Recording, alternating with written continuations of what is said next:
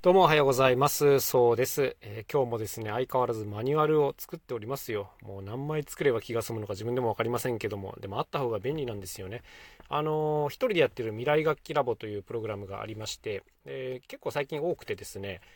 まあ、あちこちでやってるんですけども、毎回アシスタントさんをつけるんです。で、基本的に僕の方針として、毎回違う人にアシストしてもらうっていうのがあったりするんですよ。はい。で、初めての方でも分かるようにマニュアルを作んなきゃいけないということで、まあ、いろいろ試行錯誤しながらやっているんですけども、まあ、テクニックがありますね。やっぱりあの文章をできるだけ使わないとかね。あの、もう本当に大事なところはとにかくあの目立たせてもう何回も何回もしつこく書くとかですね、えいろいろやってれば分かります、これは。で、わざわざアシスタントに来てくれる人っていうのは基本的に熱意がある方なので、まあ、あの、かなりね、読み取ってくれることが多いんです。うん、これがね、なんとなくそのその場で手伝いますよぐらいの方だとやっぱりあの文章あまり読んでない傾向があるんですけどもあのちゃんとこう熱意を持ってきてくれる方はしっかり読んでくれるので、まあ、あの割と細かいところまで書いたりしますが、まあ、そうは言ってもねやっぱあの誤解して伝わっちゃうことで結構あるんですよね。そう。だから現場をやってマニュアル分かりづらいとこなかったですか？って聞いて、えー、直して、えー、また使ってまた直してのもう延々とこれの繰り返しですね。はい、でもう 改訂版が自分の中でもう10個を超えてるやつも結構あるんですけどもそうそうもうこういう作業をね実はこそこそやってるというわけでございますよ。あの演奏もねまあするんですけども楽器作ったりもするんですけども、まあ、こういう事務方の作業もこれねバカにできないです。でも本当にねあの完成すればねめちゃくちゃ楽になるんですよね自分が、うん、現場でアシスタントさんにいろいろやってもらえると、まあ、自分がどんどんこう時間が作れてもっと他のことに集中力が伝え使えるので、まあ、本当に面倒くさいことなんですけども、まあ、ここは本当にこう時間とエネルギーを投入すべき場所なんだろうなというふうに思います。最初の方にね、こういうのが完成してると、後々楽ですからね。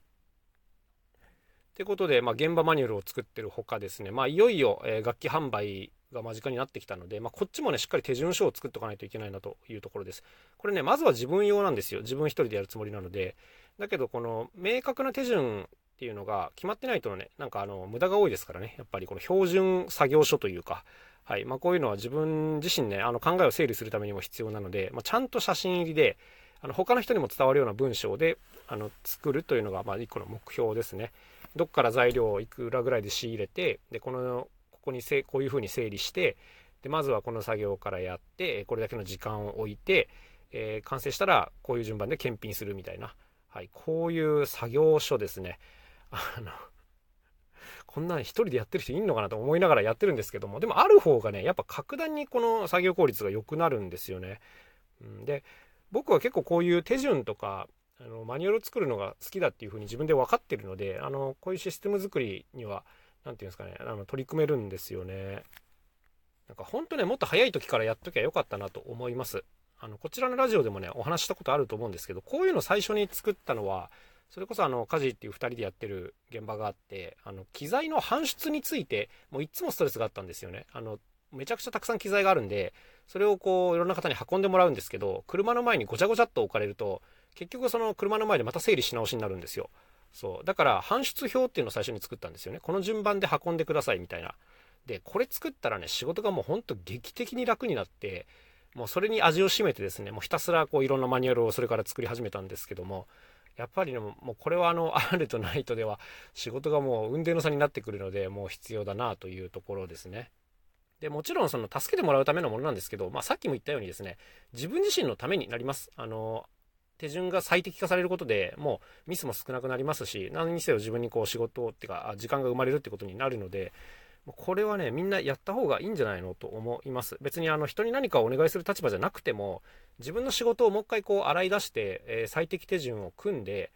何て言うんですか、もう考えなくてもできるようにするとか、はい、そういう風にするとね、なんかさらに新しいことが始められるんじゃないかなと思うので、これあらゆる職業の方がやった方がいいんじゃないかなというふうに思います。まあ、例えばあのトヨタの改善とかね、あのいろんな資料がありますけども、まあ、結局はね、自分で自分用に作るしかないですから、まあ、工夫してやればいいと思うんですけども、はい、そんなことを思った一日でございました。というわけで今日も一日頑張っていきましょう。また明日お会いしましょう。さようなら、そうでした。